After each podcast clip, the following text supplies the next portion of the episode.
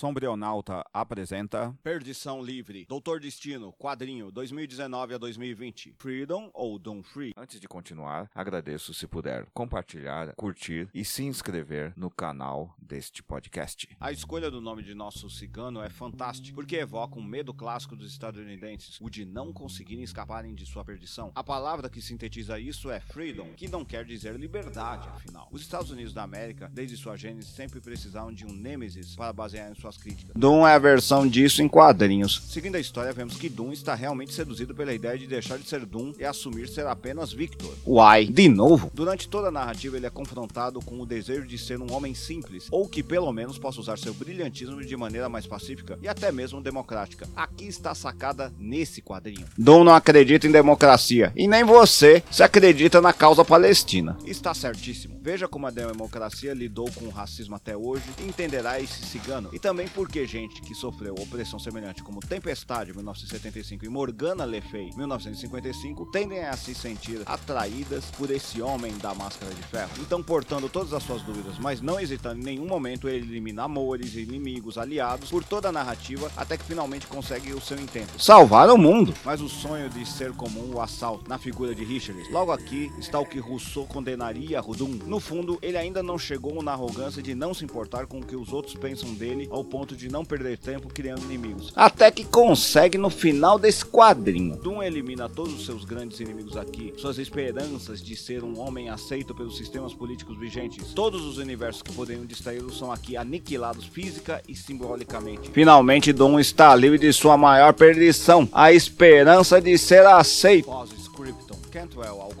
essa narrativa, comete, a meu ver, alguns exageros desnecessários. Um deles é matar Doom no meio da série para que ele enfrente Mephisto. Matá-lo com um tiro na cabeça força bem a barra para depois, com um truque de roteiro mal feito, ele volte à vida. Essa edição em particular é a mais fraca, pois mostra o cigano conseguindo derrotar o treinador no 1980, mano a mano. Coisa que não é tão fácil assim. Não que ele não conseguisse essas duas coisas por meio de seu intelecto. Mephisto já foi derrotado antes pela astúcia, como em Triunfo e Tormento 1989, e o treinador padece de certa destreza, às vezes devido justamente a seus poderes de absorção de memória muscular. Contudo, Doom derrota apenas porque quer. Vontade sem método é Deus ex machina da pior forma. Então a narrativa é muito boa para uma introdução do pensamento do personagem para as novas gerações de fãs dos quadrinhos, mas padece em dado momento em apresentar a logicidade de alguém que domina tanto magia quanto ciência iluminista, que em verdade são arte intelectual de qualquer forma. Desconfio então que falta a um pequeno estudo sobre magia e sobre ciência, coisa que Alan Moore, Grant Morrison, 1960, Al Irving, 1977 e mesmo o abusador Warren Ellis fazem em suas narrativas, mostrando que em verdade os limites entre as duas são mais convenções racistas do que propriamente modos operantes diferentes. Mas eles são ingleses, convivem com o místico e o científico em seu cotidiano, algo repudiado pelos cidadãos estadunidenses. Se você apreciou, compartilhe nas suas redes sociais. Dê um curtir se você estiver no Facebook. Dê 50 palminhas se você estiver no Medium. E dê finalmente um curtir e um compartilhar se estiver no Facebook. Ou, se estiver no WhatsApp, envie para seus amigos. Se estiver no TikTok, compartilhe também e divulgue. Se estiver no YouTube, se inscreva em nosso canal. Até mais. Até a próxima. Obrigado.